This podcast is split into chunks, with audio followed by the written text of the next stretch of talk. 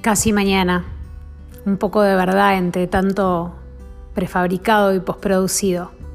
Cada semana un tema distinto, tratando de darle un poco de voz a minorías silenciadas y a temas que usualmente son tabú.